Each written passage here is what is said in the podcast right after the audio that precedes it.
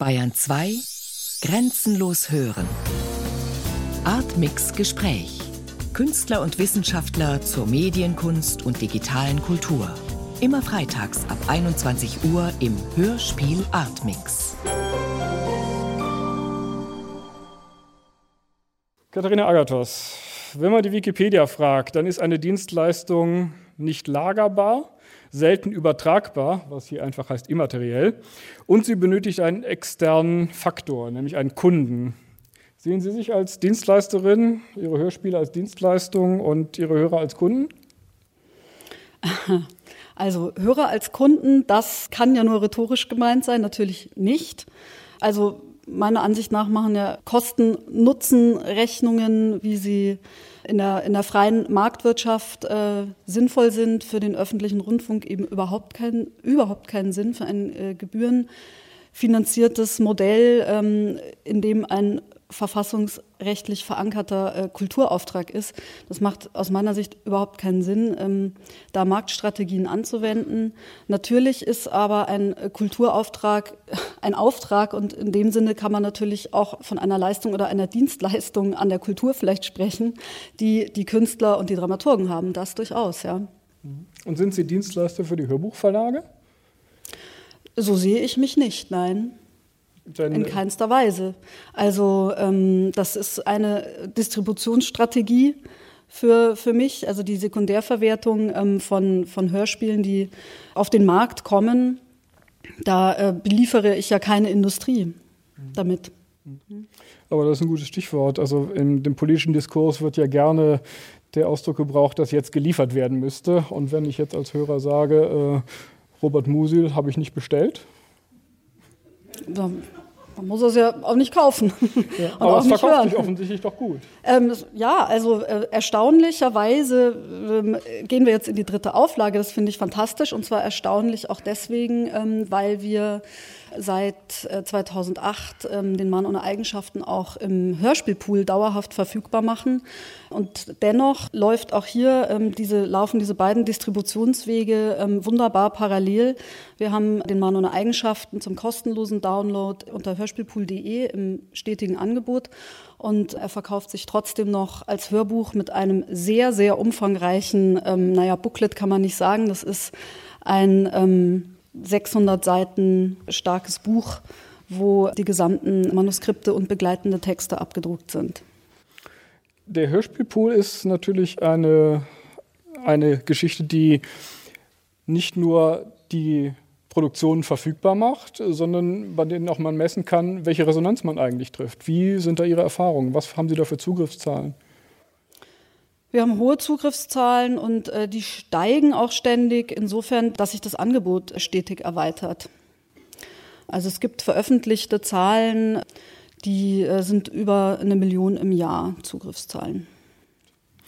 Tanja Dückers, von Seiten der Programmmacher wird in Chefetagen ja gerne das Bild gebraucht, dass man den Hörer da abholen muss, äh, wo er sei.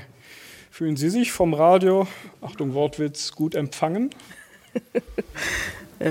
Ich muss sagen, dass ich wirklich eine leidenschaftliche Radiohörerin bin und zum Beispiel fast überhaupt nicht fernsehe. Ich denke, das Radio hat sehr viel mehr mit äh, dem, was ich sonst tue, mit dem Schreiben von Büchern zu tun. Also, dass es so einen imaginären Raum eröffnet.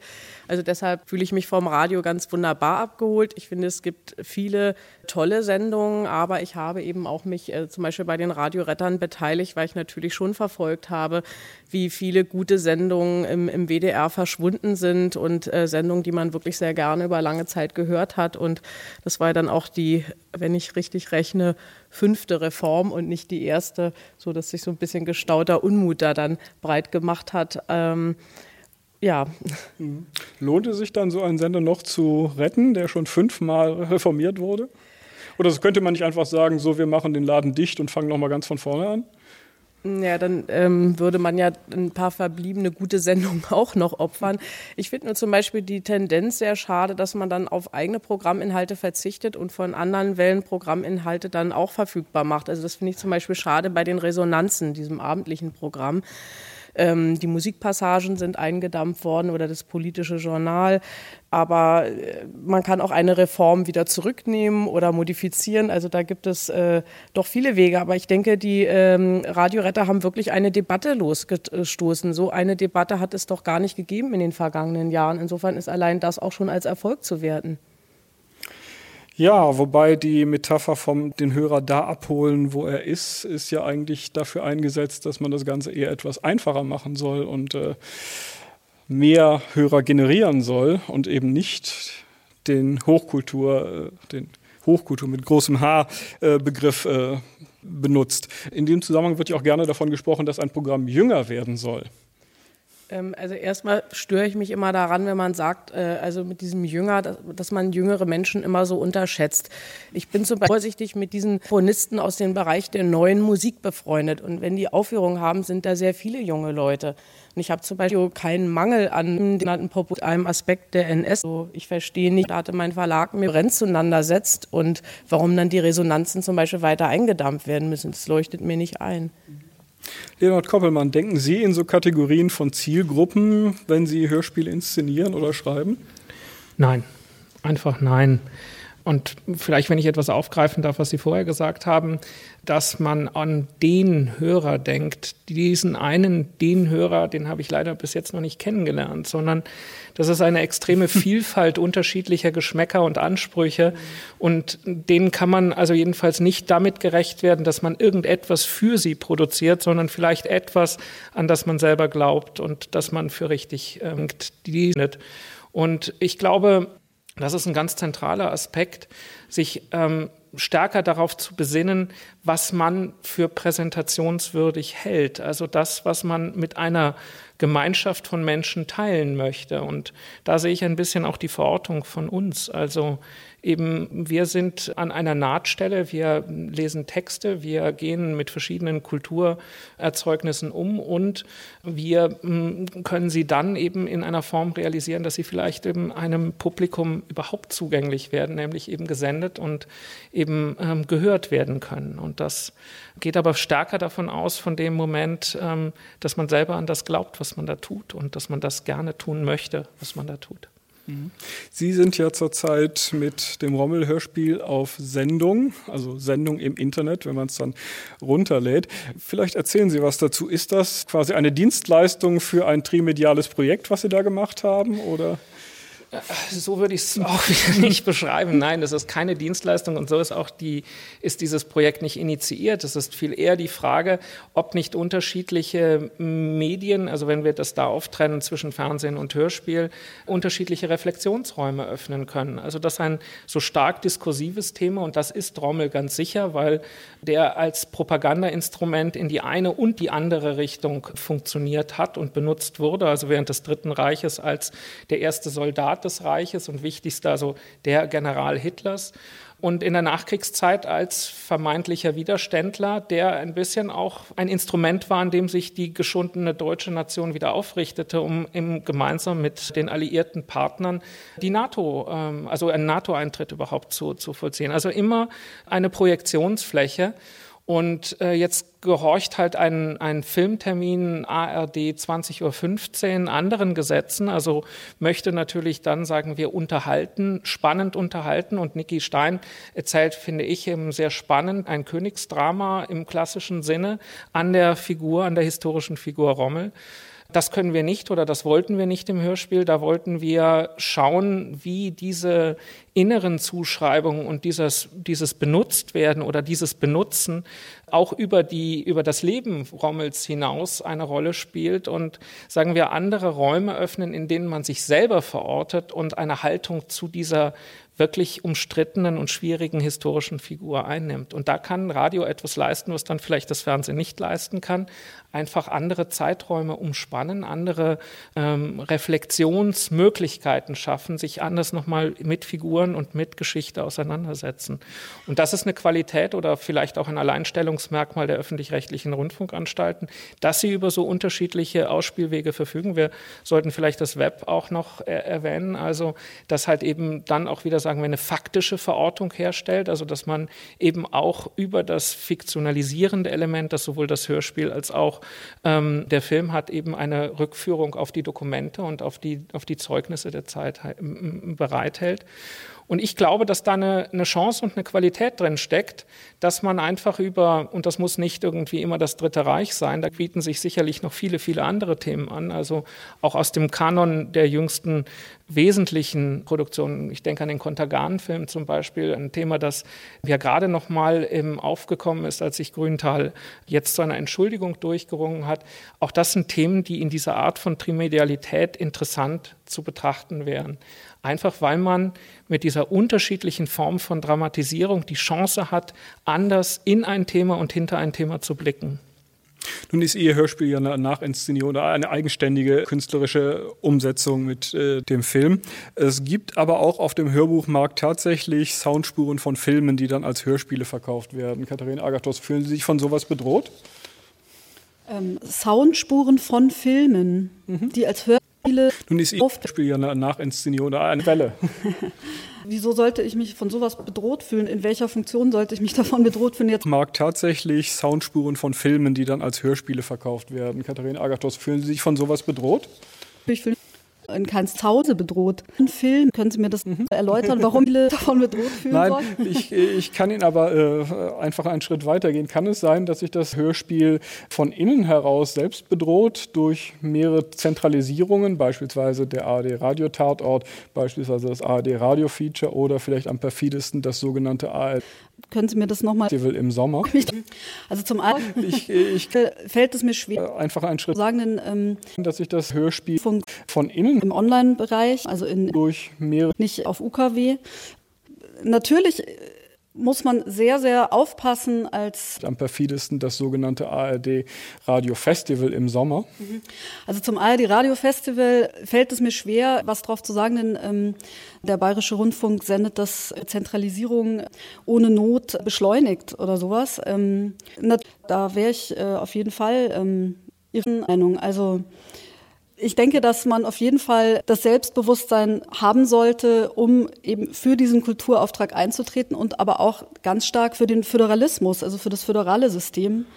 Mir fällt das selber auch auf, dass immer wieder über Marken geredet wird und zwar jetzt nicht nur im Bereich Radiotatort oder Radiofestival, sondern auch in anderen Bereichen und dass es immer heißt, ja, wir müssen die Marke stärken und dann werden Logos ganz groß irgendwo hingehängt und ähm, ich habe den Eindruck, dass es äh, zum Teil auch das schon kontraproduktiv ist und dass wirklich weniger über Inhalte gesprochen wird, auch schon in den einzelnen Häusern und dass man da sehr, sehr stark aufpassen muss, ja.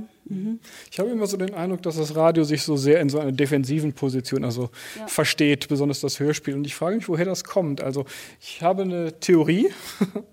Bert Brecht, der eigentlich relativ wenig vom Radio verstand, aber dessen paar Texte dann doch immer noch gerne als Radiotheorie bezeichnet werden, der hat das Radio mal als eine vorsintflutliche Erfindung bezeichnet, die die Chinesen schon lange wieder vergessen haben. Und äh, außerdem hat er gesagt, äh, dass äh, die Kunstproduktion eigentlich daher kommt, dass ein Mann zu einem Künstler kommt und sagt, er hat einen Saal und daraufhin unterbricht der Künstler seine Arbeit, die er für einen anderen Mann gemacht hat, der gesagt hat, er habe ein Megafon. Denn das Metier des Künstlers besteht darin, etwas zu finden, wodurch es hinterher entschuldigt werden kann, dass man Saal und Megafon unüberlegterweise gemacht hat. Also es scheint so zu sein, dass er auch das Radio für eine eher unüberlegte Erfindung hält und dass daraus äh, so ein, gewisse, ein gewisser Mangel an Selbstbewusstsein da ist, dass man nur beim Radio arbeitet. Also das kann ich überhaupt nicht teilen jetzt für meine Person. Ich empfinde das als ein großes Privileg, aber auch als eine große Verantwortung eben, mich selbstbewusst vor diesen Kulturauftrag oder hinter diesen Kulturauftrag zu stellen und zu sagen, ich möchte den erfüllen. Und also klar, man kann mit Wilimir Klepnikow antworten, der ähm, das Radio der Zukunft beschrieben hat als leuchtende Sonne. Also eher so. Frau Duckes, wie sehen Sie das? Also ähm, ich äh, weiß gar nicht, wie man zu der Ansicht kommen kann, das sei irgendwie eine beklagenswerte Tätigkeit fürs Radio zu arbeiten oder ähm, Hörspiele zu schreiben oder so. Ich kann das äh, gar nicht verstehen. Ehrlich gesagt, in meiner Wahrnehmung ist das wirklich gar nicht so. Also da hat eigentlich eher Fernsehen so ein bisschen so, so einen plebejerhaften Touch, aber Radio ist doch was äh, richtig, ähm, das ist schon sozusagen das etwas Feinere. Also daher kann ich das gar nicht teilen. Und im Übrigen, äh, nach meinem Wissen sind doch eigentlich die Zahlen der Radiohörer einigermaßen stabil in den letzten Jahren. Also es gab natürlich beim WDR diesen Hörerschwund, aber das äh, ist ja etwas aufgefangen. Also ich weiß eigentlich gar nicht, warum sozusagen dieses mangelnde Selbstbewusstsein, ob das wirklich so berechtigt ist. Ich hatte ein sehr positives Erlebnis in Berlin. Ähm, ich habe an einem Hörspiel als eine Stimme mitgewirkt. Und zwar war das ein Hörspiel von Kai Grehn, Franz Bieberkopf, also ein Ausschnitt aus Berlin-Alexanderplatz äh, von Döblin. Da habe ich nur so eine berlinernde Marktfrau gespielt. Also ganz unwichtig, egal. Aber jedenfalls wurde dieses Hörspiel in der Volksbühne, in dem Theater also aufgeführt, nicht als Theaterstück, sondern eben es stand nur ein Radio auf der Bühne und man hat sich das angehört im dunklen Saal und es war brechend voll. Und es waren zum Beispiel auch sehr viele junge Leute dort. Und da habe ich auch nur gedacht, also, ähm, also ganz unwichtig, egal, aber jedem Spiel wurde dieses Hörspiel in der Volks nicht nur zu Hause atmen, sondern sie so aufgeführt, nicht als Theaterstück, fahren dahin. Es stand nur ein Radio, andere Stimmung. Und man hat sich das angehört für mich Saal und es war brechend voll. Und es waren zum Beispiel auch viele junge Leute dort. Und da habe ich auch nur gedacht, also ähm, ja, also das, äh, das Hörspiel interessiert äh, viele Leute. Sie hören es sich nicht nur zu Hause an, sondern sie zahlen auch noch Eintritt und fahren dahin. Und es war eine ganz besondere Stimmung. Es war ein tolles Erlebnis. Also das ist für mich gar nichts Obsoletes. Und das ist mir auch egal, was Herr Brecht dazu meint. ja, ja. Aber die Frage ist natürlich, wann ist so der Punkt erreicht, äh, dass man die Programmverantwortlichen davon überzeugt, dass man eigentlich besser ist als das, was sie von einem halten. 19.000 Radioretter haben offensichtlich dafür nicht ausgereicht. Ja, sind deshalb die Radioretter daran schuld? Oder also Nein. ich meine, wenn man sich öffentlich-rechtlich finanzieren lässt, dann kann einem ja die Öffentlichkeit deren Meinung auch nicht egal sein. Ja.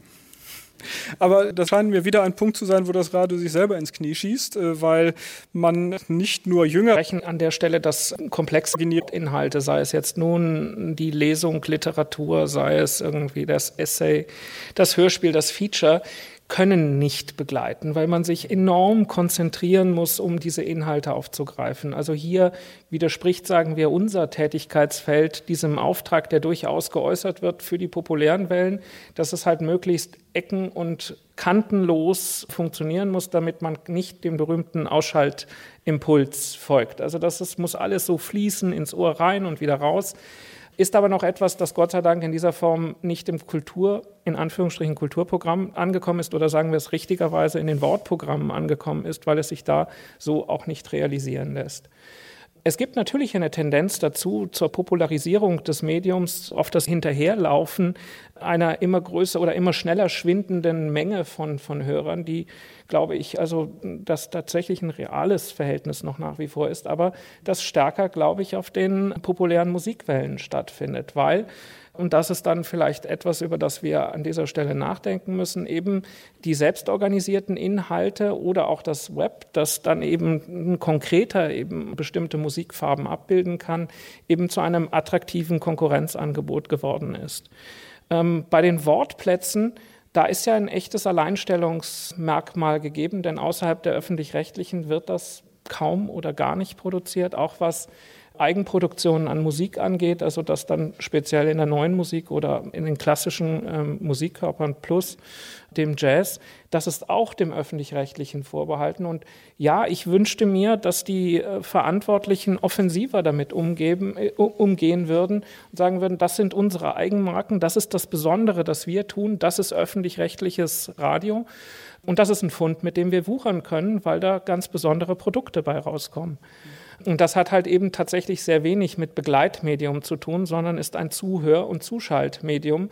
Und da wünschte man sich natürlich von innen heraus etwas mehr Unterstützung oder Wohlwollen der Sache gegenüber, dass das nicht nur ein komplizierter und zuweilen auch sehr teurer Vorgang ist, sondern ein besonderer, der nur hier geleistet wird und der eben auch deswegen besonders schützenswert ist. Stimmen Sie dann Johannes Weiß zu, dem SWR2-Wellenchef, der sagt, äh, wir wollen gar nicht gerettet werden, uns braucht keiner zu retten, das ist eigentlich alles bestens? Es ist sicherlich nicht alles bestens, aber das liegt äh, nicht nur an den strukturellen und äh, an den Veränderungen, denen wir uns an den verschiedenen Stellen gegenüberstehen, sondern an einem fehlenden inneren Impuls. Also doch wieder stärker zu dem Punkt zu kommen, zu sagen, für was stehen wir eigentlich mit dieser öffentlich-rechtlichen Marke? Was soll die eigentlich verkörpern und was begründet dann auch die Gebührenfinanzierung? Also was ist das Alternative am öffentlich-rechtlichen zum privatrechtlich organisierten Medienmarkt? Und da wünschte ich mir ein bisschen die Schärfung und dann auch natürlich das innere Bekenntnis zur Produktion, zu sagen, wir schaffen etwas für diesen pluralen Körpern und schaffen etwas Besonderes, das unter marktwirtschaftlichen Bedingungen vielleicht so nicht entstehen kann, einfach nicht den Schutzraum hat, um zu entstehen. Und den kann das öffentlich-rechtliche leisten. Und ähm, das ist es uns wert. Und diese Wertschätzung, das ist ein bisschen das, was über, die, über diese Formatierungsdiskussion und auch über die semantischen Diskussionen, also was nun Kulturradio ist oder ob das jetzt Bedingungen ein zu elitärer Begriff ist und ob man einfach nicht den Zuhörer vergrault, darüber vergessen wird, einfach echt, ist um eine ganz wertvolle und tolle uns wert. Und diese Wertschätzung, das ist ein bisschen das, was über die, über also ich habe überhaupt kein Problem mit und auch über diesen Elite-Begriff oder diesem Elite-Etikett. Also ich finde, das geht auch genau in die falsche Richtung, wenn Hörer heißt, das sollte irgendwie jetzt weniger intellektuell ein ganz wert Programm. Also ich meine, die öffentlich-rechtlichen Sender, alle neun, produzieren ja über 100 Hörspiele, die gehen von sehr, sehr anspruchsvoll, äh, einem sehr intellektuellen Niveau, aber auch zu ähm, sehr unterhaltsamen Formaten. Und da ist wirklich, würde ich sagen, eine unglaubliche Vielfalt geboten. Und ähm, jetzt dazu sagen, wir äh, sollten uns jetzt da mehr auf ein unterhaltsames Niveau oder sowas begeben, äh, halte ich für ganz, ganz schwierig. Ich meine, die die Frage ist ja wirklich, was läuft schief? Ja, weil es gibt, wie gesagt, einen Kulturauftrag verfassungsrechtlich verankert.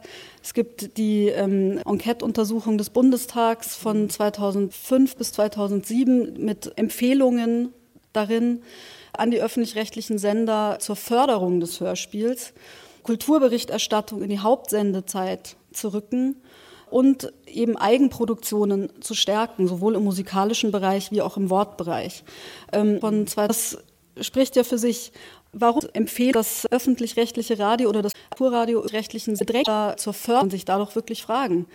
Und ähm, der eine Hebel ist tatsächlich einfach immer über das Geld. Natürlich muss man sehr, sehr sensibel mit ähm, diesen verantwort überantworteten Geldern ja umgehen als Programmmacher oder Programmverantwortlicher. Aber ich meine, dass man auch wirklich gut rechnen muss, selbstverständlich. Aber dass das immer so als Hebel angesetzt wird, das ist so teuer. Einfach immer muss man einsparen. Ein Natürlich muss man sehen, was das halte ich ähm, diesen verantwort überantworteten Geldern ja umgehen als Programmmacher oder Programmverantwortlicher. Aber ich meine, dass man auch wirklich gut rechnen muss, selbstverständlich. Aber dass das immer so als Hebel angesetzt wird, das ist so teuer, also da muss man einsparen, einsparen, einsparen oder sowas. Das halte ich auch für überhaupt zielführend. Der Sub, also wenn im Allgemeinen über das Hörspiel geredet wird, in den Zeitungen, wenn denn mal das Hörspiel geredet wird, dann kommt das, das hätte man alles damit tief teuer dahin. Talkshow und Radio kann ja auch vom Privatfernsehen ab eigentlich nur ein CD-Player oder eine Musikdatenbahnliga geben, Selektorprogramm oder neuen. Insofern ist Hörspiel natürlich teuer, aber der Subtext, der da immer mitschwingt, heißt eben zu teuer und der zweite Subtext schade um das schöne Geld.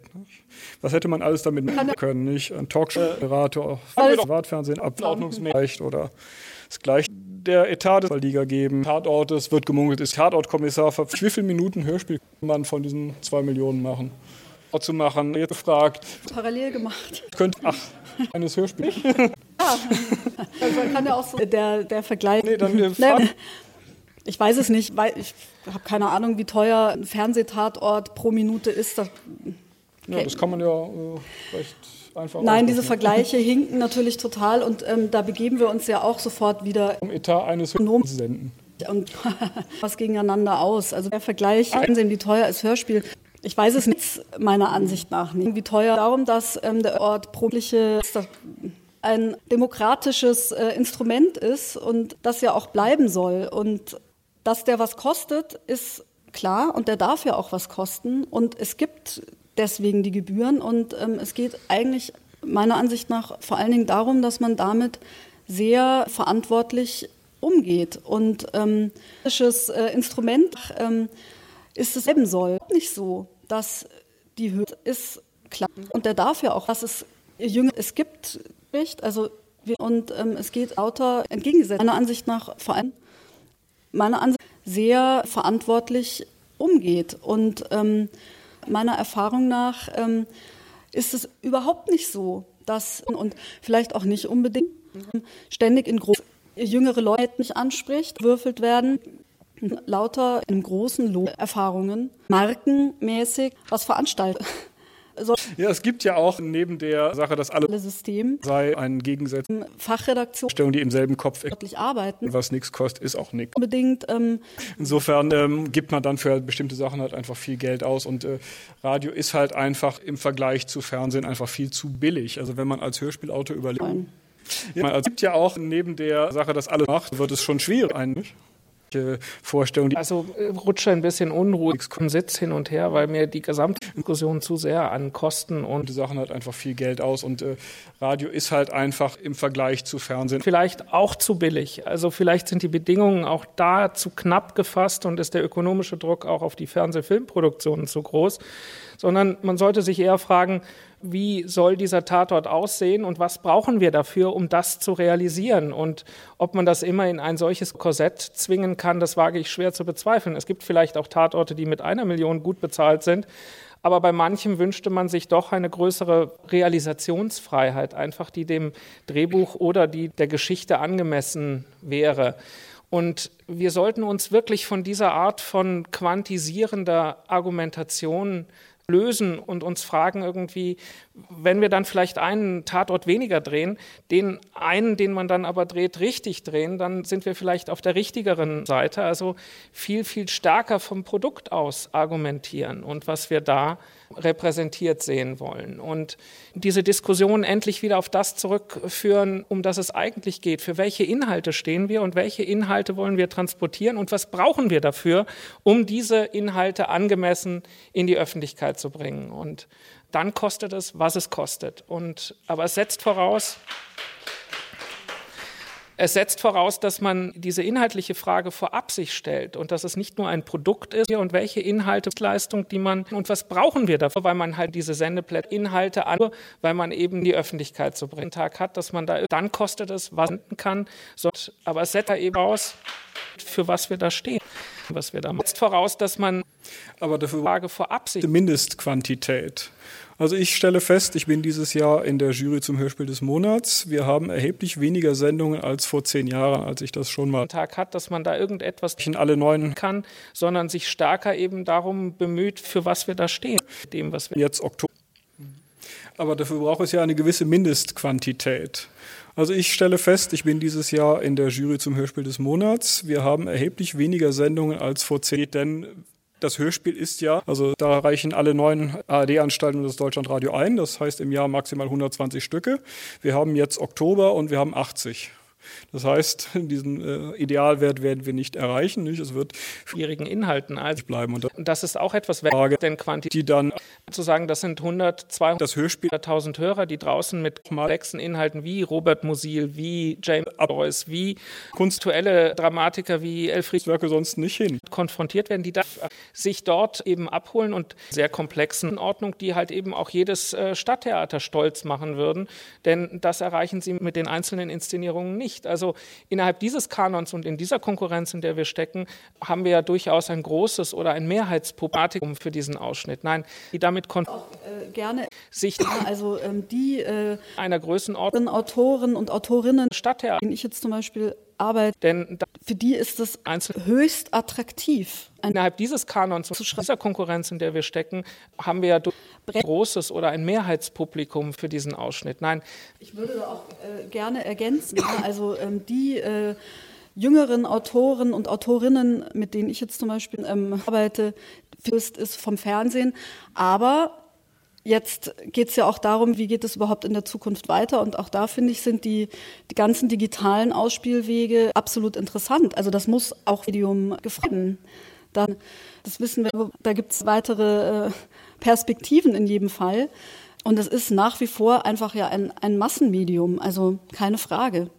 Beim Fernsehen redet ja übrigens niemand von einem Begleitmedium, auch wenn man dabei Staubsaugt oder sonst was macht. Das kommt denen gar nicht in den Sinn. Nicht? Und ich definiere für mich Begleitmedium ja so, also das ist ein Medium, das man so macht, dass man beim besten Willen nicht über längere Zeit dem konzentriert lauschen kann. Frau Dückers. Es hat mir wirklich sehr gefallen, dieser Denkansatz, dass man sozusagen mit wirklich Selbstbewusstsein so gut wie möglich ein Kunstprodukt macht und damit dann den, in diesem Fall Hörer überzeugt und nicht im Vorfeld versucht zu eruieren, was könnte der Hörerschaft, ist sie vielleicht jetzt jünger, was könnte ihr gefallen. Also ich glaube, so lassen sich Erfolge überhaupt nicht vorhersagen. Ich kann jetzt etwas mehr für den Buchbereich sprechen, aber zum Beispiel hätte niemand gedacht, dass so etwas wie Harry Potter, so eine komische Zauber Geschichte ein großer Erfolg wird. Und da gibt es ganz viele Beispiele für und natürlich auch Beispiele für komplexere Geschichten, dass sich so etwas nicht vorhersagen lässt. Und wenn man selber sein Kunstprodukt so gut wie möglich macht und damit überzeugend auftritt, sozusagen von erstmal nicht so sehr an den Hörer denkt, sondern in seinem Kosmos versucht, das so gut wie möglich zu machen, ich glaube, das überzeugt mehr. Dann wiederum stört mich so ein bisschen in der ganzen Debatte um die Kulturradios diese Unterscheidung zwischen Hochkultur und Nicht-Hochkultur. Also Mozart hat sich immer als nicht so sehr an den Hörer denkt, sondern in seinem Kosmos unterhält. Für den gab es zum Beispiel gar nicht so eine Trennung. Jetzt läuft Mozart natürlich äh, im Klassikprogramm und gilt als Hochkultur. Aber ähm, ein gutes Kunstwerk hat sozusagen zwischen Hochkultur und Nicht-Hochkultur eine mitreißende. Mozart hat sich immer als jemand versam ist, der mit seinen Opern die Menschen unterhält. Für den gab es zum Beispiel gar nicht so eine Trennung. Plädoyer für die Mozart natürlich äh, im Klassikprogramm und gilt als Hochkultur. Aber ähm, hat Gutes den Werk hat sozusagen aus, aus seinem Inneren heraus immer auch irgendwie eine mitreißende und ja, der Begriff unterhaltsam ist negativ besetzt, aber ähm, ich, ich finde, man kann das gar nicht so trennen und sozusagen lege damit ein Plädoyer für die Hochkultur ein, weil ein gutes Produkt der Hochkultur immer auch eben solche Qualitäten hat, dass es den Hörer in dem Fall fesselt. Und vielleicht noch etwas ähm, Abschließendes zu der leidigen Gelddiskussion. Dietrich Leder schlug vor, das fand ich ganz originell, dass man doch vielleicht mal diese ganzen Unternehmensberater, die die Radiodirektion beraten, dass man vielleicht da mal ein bisschen Geld einspart, weil das ist ja wahnsinnig teuer. und und wiederum die Evaluierungen, die sie machen, sind selber nie evaluiert worden. Ja, ja, das ist äh, zweifellos so. Wir haben gerade ein Zeichen bekommen, dass wir noch fünf Minuten haben. Das heißt, wir können uns jetzt ein bisschen äh, den Funktionen Radio are over. Da könnte man sich fragen, ist das wirklich so, wenn man dran denkt, früher, also früher nicht Brecht, sondern 50er, 60er Jahre, als Enzensberger, Alfred Anders, äh, Martin Walser im Radio arbeiteten, als Arno Schmidt vom Radio gelebt hat. Das funktioniert ja heute nicht mehr. Was wünscht man sich dann jetzt von dem Radio als Produzent? Also ich glaube, dass Radio wie auch das Fernsehen ja nun eigentlich in Konkurrenz zum Internet stehen. Also das Internet ja eine Art von Distributionsplattform ist, in der unendlich viele Inhalte miteinander konkurrieren und nebeneinander stehen. Ich glaube aber, dass gerade diese Vielfalt und Unübersichtlichkeit eben eine Herausforderung für die öffentlich-rechtlichen Anstalten sein könnte, dort eine Art Leitstern-Charakter für sich herzustellen. Also tatsächlich eben eher auf Fachredaktionen setzen, eher den Musikredakteur wieder in Amt und Würden setzen, um eine Orientierung herzustellen in diesem pluralen Markt. Und das unter der Verwendung eben nicht wirtschaftlich konnotiert zu sein, eben frei agieren zu können, auch von einem politischen Auftrag frei, eben eher auf Fachredaktionen setzen, eher den Musikredakteur wieder in Amt und Wirklichen an, um eine unterschiedlichen Stellen in diesem pluralen Markt, was im Internet bieten, der Verwendung eben wirtschaftlich konnotiert Auswahl eben Fragen, die sagen zu können, auch von Sicherheit Auftrag frei agiert da drin ist und eben tatsächlich sagen wir könnte von Vorhören sein in den unterschiedlichen Angeboten, dass also unterschiedlichen Möglichkeiten, die sich in diesem Universum Internet bieten, aber da eine Art eben vor Auswahl zu treffen, die, sagen wir, auch eine gewisse Sicherheit produziert, dass das, was da drin ist, damit beschäftigt, leicht sie passieren könnte. Also eine Art, also wo hören. Marke ARD, für was die, aber dass also diese Diskussion, wo die Funktionen für öffnen, wenn wir halt eben ein Angebot unter, mal losgelöst von dem Begriff Radio, wo die in Zukunft stecken können und dass wir uns viel stärker eigentlich damit beschäftigen sollten, wo wir uns da positionieren wollen. Also wo diese Marke ARD, für was die denn dann stehen kann, wenn wir dann vielleicht irgendwann nicht mehr terrestrisch senden, sondern wenn wir halt eben ein Angebot unter vielen im Internet sind und nur noch so das sagen wir offen, für was dann diese Vorbildung aus ARD steht. Und ob das nicht in bestimmten Segment auseinandersetzen, die ganz einfach auch eben diese Pfadfinder übernehmen. Und also einen stark eigenen Plädoyer vielleicht ein bisschen über Akteure und führen und über das Leute, die sich ganz gut am öffentlich-rechtlichen Rundfunk ansiedeln könnten, wenn man sie ließe. Äh, ich kann mich da inhaltlich auch nur anschließen und denke aber auch, man muss dann ein bisschen eben diese Pfadfinderrolle übernehmen. Die, die Fachredakteure nicht zu für Fachredakteure werden, ja.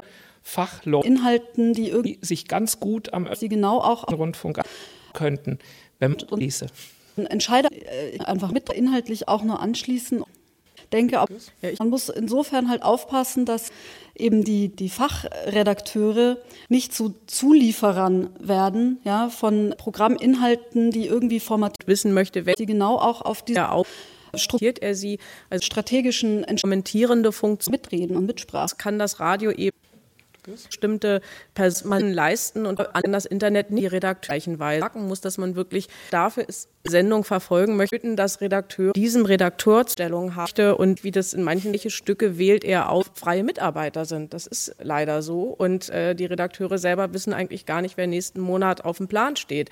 Also etwas gehört dazu, diese zu hohe Redakteursfluktuation.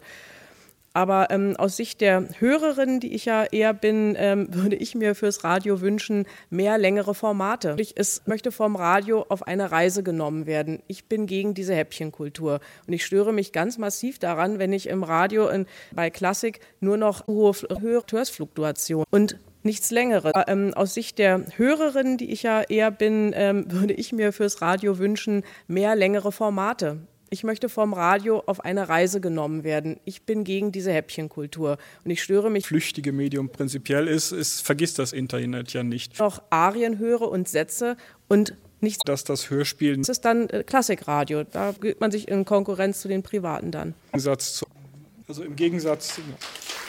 Kunstwerk der letzten 100 Jahre. Im Gegensatz VD verfügbar ist, ist das im das flüchtige Medium prinzipiell ist, ist, vergisst das Internet ja nicht. Vielleicht ist es auch ein Problem des Vergessens, äh, dass das Hörspiel nicht so im Gedächtnis, im schön, wenn das auch noch im Gedächtnis ist, denn gehen würde, damit wir die Film bei dem üblichen Golden Days nochmal Kunstwerk der letzten 100 Jahre inzwischen auf DVD verfügbar.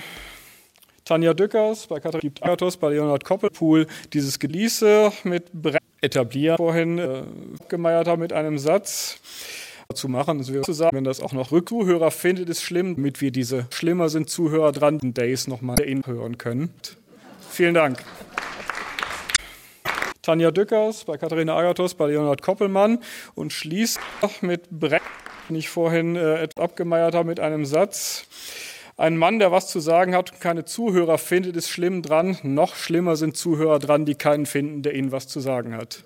Vielen Dank.